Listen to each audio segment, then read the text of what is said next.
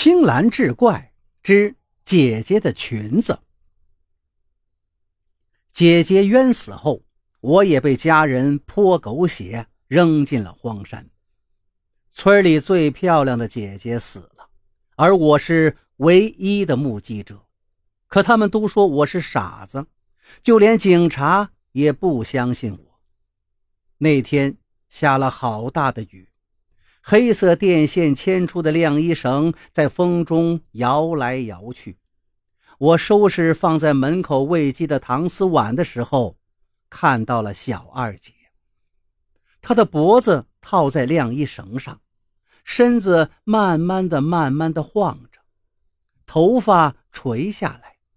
我看不到她的脸，只能看到她雪白的手臂垂在身侧。她的碎花裙子打湿了，贴在身上，是我很喜欢的那一条。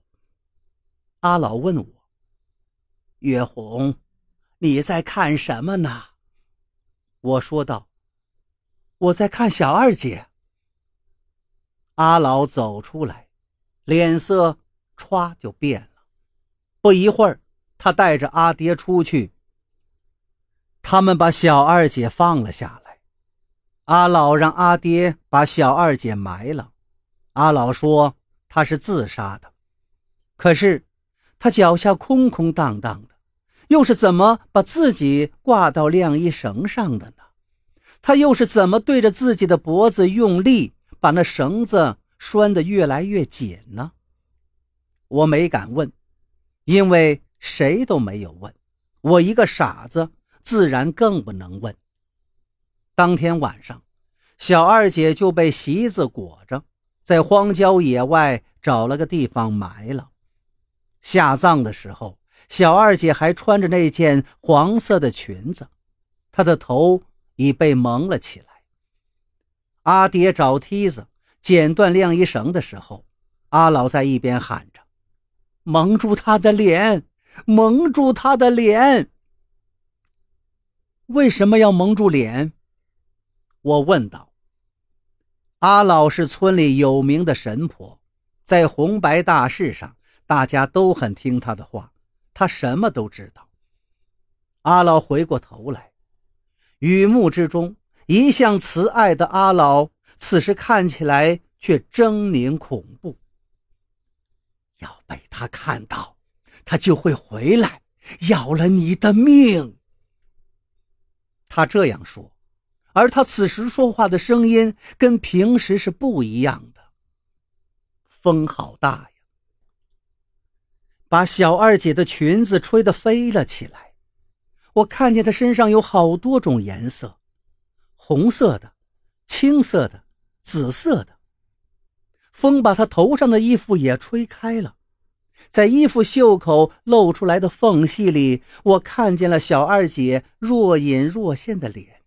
他在笑，他死死的盯着我，嘴巴一直咧到了脸颊。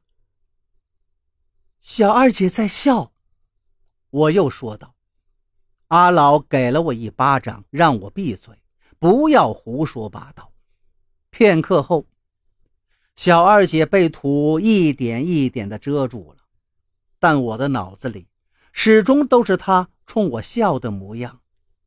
我想起来，他当时的口型应该是在叫我的名字，月红。第二天早上，我刚睁开眼睛，就看到小二姐在我眼前晃来晃去。我仔细一看，竟然是小二姐的花裙子，就挂在床边的衣柜里，而房间里还是一股泥土的腥臭味儿。阿妈拿起小二姐的裙子，比划着，转来转去，又穿上了。她问我：“我穿这个好不好看？”我说道：“妈，这是小二姐的裙子。”阿妈听了，脸色大变，拿着裙子就冲了出去。我站在窗口，听见她大声的哭喊着，对阿老说：“妈妈，这裙子是死人的。”怎么在咱们家的衣柜里呀？阿老把那条裙子拿起来看了一通，手也开始颤抖了。然后他开始翻箱倒柜，我知道他想找他那些符水。阿老遇到什么事情都会找符水，喝了符水什么都能好。正找着呢，阿爹从外面走了进来，他对阿妈说：“这裙子好不好看？”